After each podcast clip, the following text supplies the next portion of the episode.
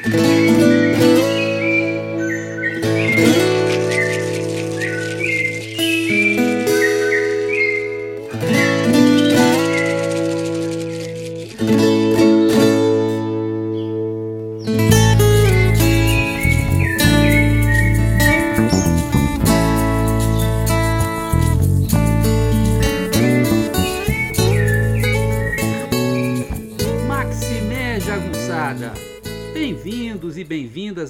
bem-vindas a Urucuia, um podcast feito para te ajudar a ler Grande Sertão Veredas e outras obras do nosso amado João Guimarães Rosa.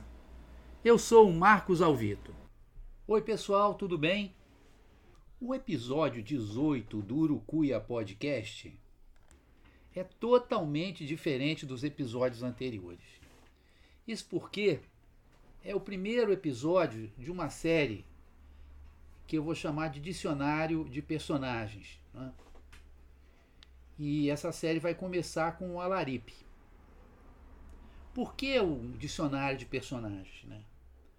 Qualquer um que tenha lido Grande Sertão Veredas, e até mesmo quem só tentou ler e não conseguiu, percebeu que Grande Sertão Veredas é uma espécie de labirinto.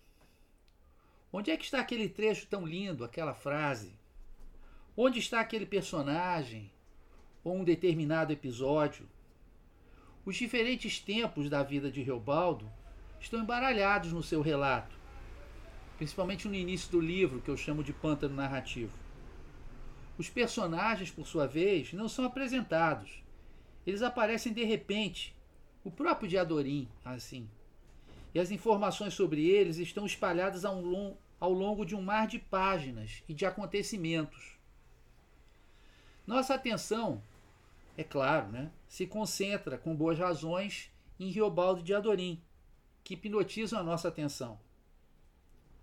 Contam também com o auxílio luxuoso de mais de uma meia dúzia de personagens, como Zé Bebelo, Joca Ramiro. Para não falar na sombra permanente do Hermógenes, que aparece pouco, mas está muito presente. Enquanto isso, há centenas de personagens desde os coadjuvantes importantes como Laripe e Fafafa, até a miríade de jagunços e pessoas do povo. Nós temos de tudo um pouco. Mulher dando à luz, primos se casando e tendo filhos disformes, um rapaz que é confundido com um macaco e devorado, um capial traiçoeiro que mata um membro do bando, um padre baiano liderando uma procissão que mais parece uma festa, uma mulher casada e sacudida que trai o marido, um homem que se enforca com medo do bando, dois filhos que matam o pai a golpes de foice, padre recebendo dinheiro para perdoar os crimes dos jagunços, um córrego que fala, um rio que canta, cavalos que pressentem a presença do diabo, um padre que é castrado por não consentir que o filho se case com a própria mãe, a peste graçando numa aldeia empobrecida, onde pretendiam afastá-la queimando bosta de vaca, jagunços que afiam os dentes à moda das piranhas redoleiras, homens que habitam em cavernas com suas famílias e muito, muito mais. Pouco a pouco, de fragmento em fragmento, Rosa monta um verdadeiro mosaico da vida do sertão no início do século XX além de elementos que permitiram que Antônio Cândido caracterizasse o romance como sendo uma obra de realismo mágico, que vai ser um dos nossos programas também. O objetivo desse dicionário que a gente inicia hoje é recuperar esses elementos dispersos pela obra. Rosa os espalhou feito as migalhas deixadas por João e Maria.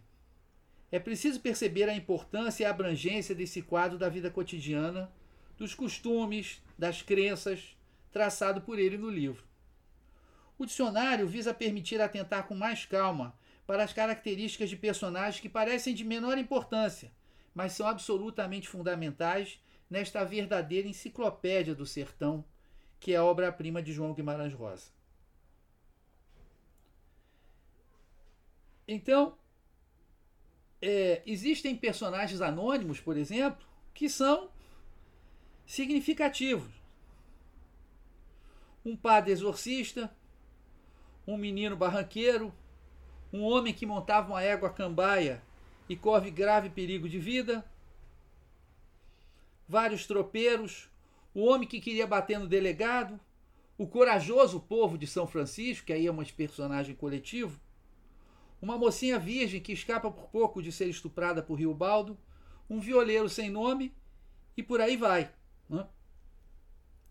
É, então, em um artigo sobre o personagem do romance, o Antônio Cândido afirma o seguinte: a verdade da personagem dependeria, sobretudo, da função que exerce na estrutura do romance.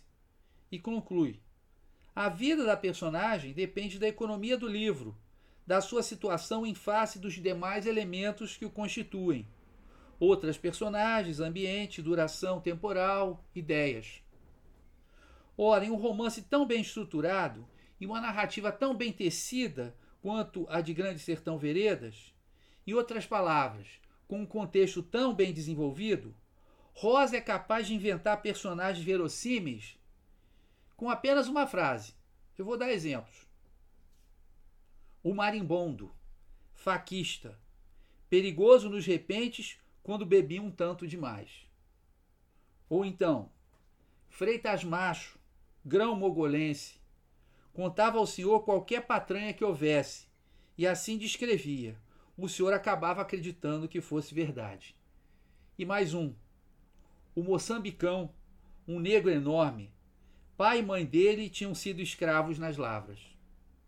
São apenas três exemplos dentre dezenas e dezenas de personagens criados pela infinita capacidade inventiva de Guimarães Rosa. É preciso que eles sejam incorporados à análise da obra, juntamente com tudo que eles trazem acerca da vida cotidiana, dos costumes, da religião, dentre outros aspectos. Os estudos até agora têm se concentrado sobretudo nos personagens centrais. Essa modesta proposta de dicionário poderá ajudar na tarefa de ampliar o escopo da investigação. Bom, e para começar esse dicionário, é, dicionário tem que começar pela letra A, mas não somente por isso. Eu escolhi um personagem que eu gosto muito, o Alaripe. Para começar, o Alaripe aparece em 71 cenas. A gente não tem ideia, lendo o livro, que ele apareça tanto. Né? Mas isso é, é camuflado porque onde tem Riobaldo de Adorim, Zé Bebelo, Joca Ramiro, Hermós, a gente não pensa em mais nada. Né? Mas vejam só. Quem é que identifica em Riobaldo qualidade de chefe pela primeira vez? De Adorim? Não. Alaripe. Quando ele diz assim: Mano velho tatarana, você sabe. Você tem substância para ser um chefe. Tem a bizarria.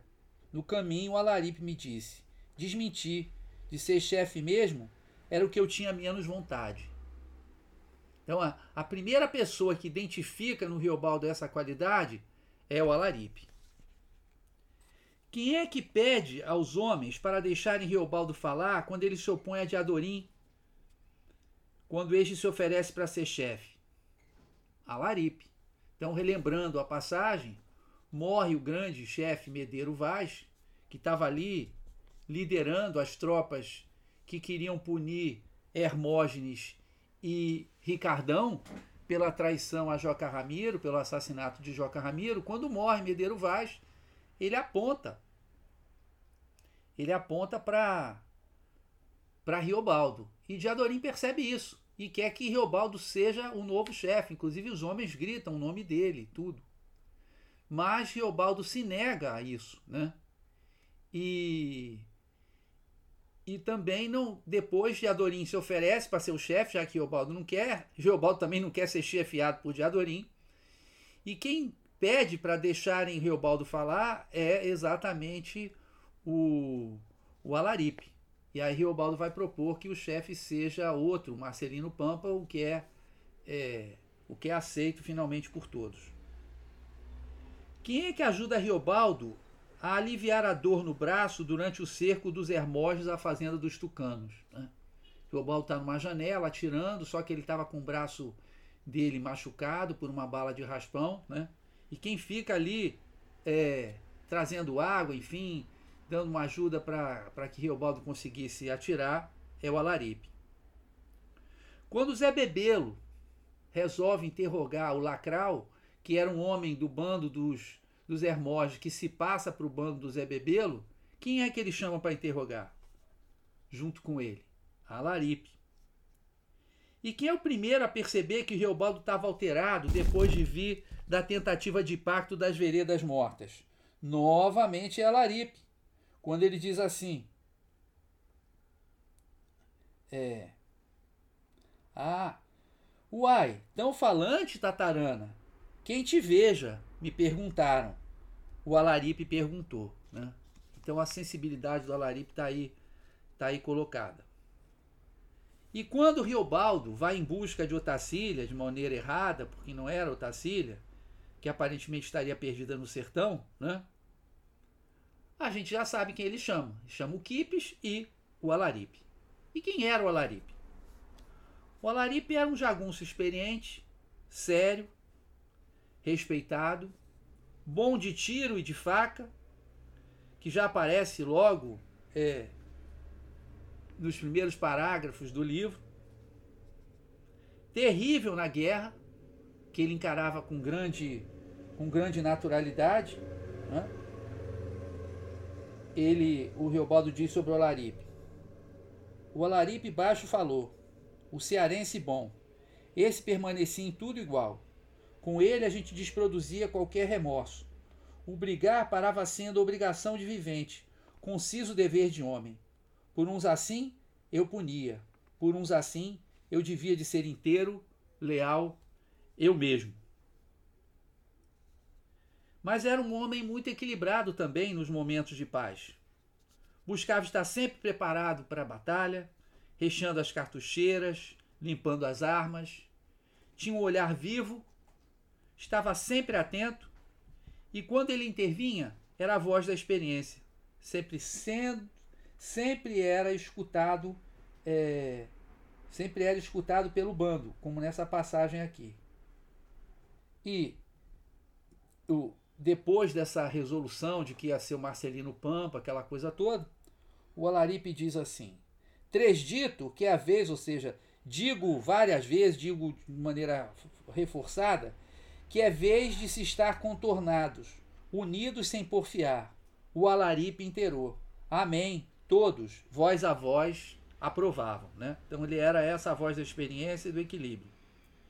Cearense de pele bem alva, de cabeça chata, tirando de Adorim, é o homem que em Reobaldo mais confia.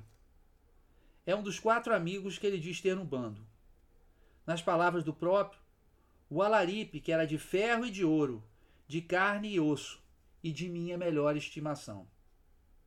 Confia tanto no cearense que ele é um dos homens que compõe o cinturão de proteção a Riobaldo depois que esse se torna fazendeiro. Quer dizer, o Riobaldo velho chama os ex-jagunços, antes liderados por ele, para fazerem uma espécie de, de anel de proteção né, quanto à possibilidade de uma, de uma invasão, de uma tentativa de vingança. E não é só ele que preza o Alaripe. Depois de dividir o bando em quatro drongos, em quatro grupos, Zé Bebelo cria um esquadrão a departe, quer dizer, um esquadrão isolado, encarregado dos burros, apetrechos e mantimentos. À frente o Alaripe, porque, dizia o Zé Bebelo, ele era bom para tudo. Também Titão Passos confiava nele a ponto de colocá-lo à frente de um esquadrão estacionado no Guararavacã do Guaicuí, esse lugar paradisíaco do Rio Baldo de Adorim, do qual a gente vai falar ainda.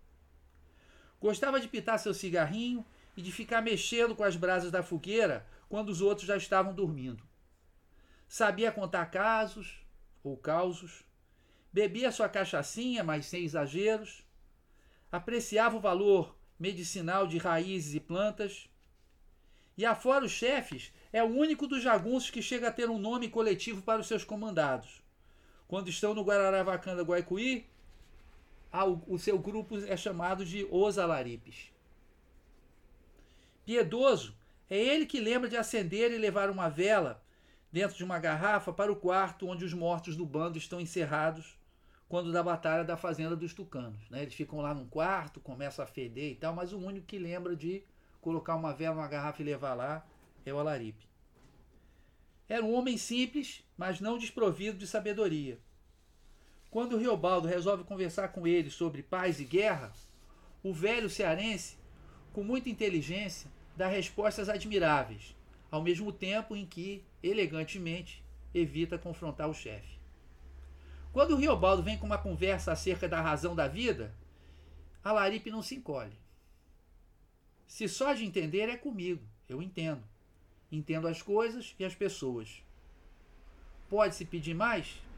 Sabiamente ele diz a Riobaldo que, por muito ter vivido, pouco entendia da vida. Ah, isto, homem, sei, como que já vivi tanto, grossamente, que desgastei a capacidade de querer me entender em coisa nenhuma. Tamo junto nessa, Laripe.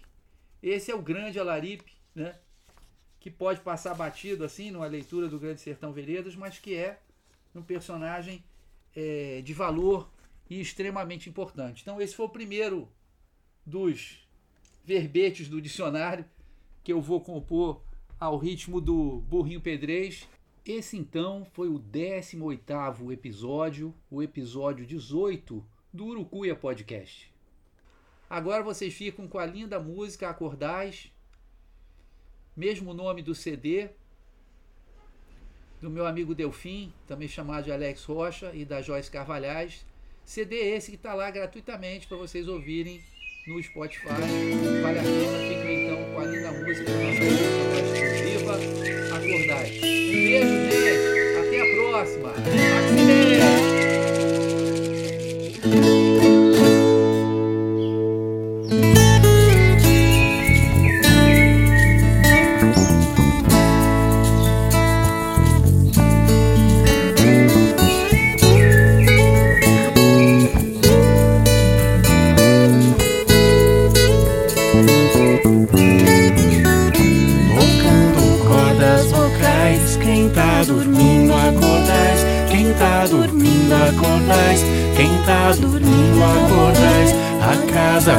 adentrais, quem tá dormindo acordais, quem tá dormindo acordais, quem tá dormindo acordais.